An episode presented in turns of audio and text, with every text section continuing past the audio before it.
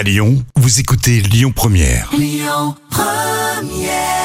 Et merci d'être avec nous. Vous écoutez Lyon Première et tout à l'heure, à midi et quart, les moments cultes TV de Jam. L'instant culture. Rémi Bertolon, Jam Nevada. Alors, quand on parle de natalité en Asie, on pense tout de suite à la Chine, mais il y a un phénomène intéressant à comprendre, c'est au Japon. Oui, effectivement, en résumé, au Japon, on fait très peu de bébés. Ah, La natalité au Japon est faible, elle a atteint un niveau euh, historiquement bas avec moins de 1,4 enfants par femme. Mhm. Alors ça a des conséquences très insolites. Par exemple, eh ben, il se vend euh, depuis 2012 plus de couches pour adultes que pour bébés. oh non.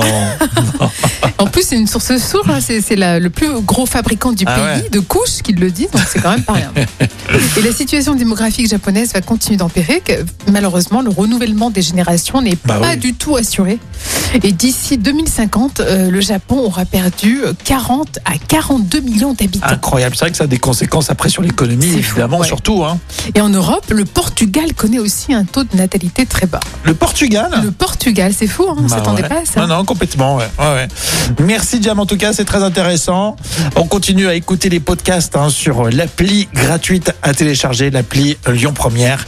Et on continue dans un instant avec euh, vos infos. Ça sera avec Amaury sur Lyon Première. Écoutez votre radio Lyon Première en direct sur l'application Lyon Première, lyonpremière.fr et bien sûr à Lyon sur 90.2 FM et en DAB+. Lyon Première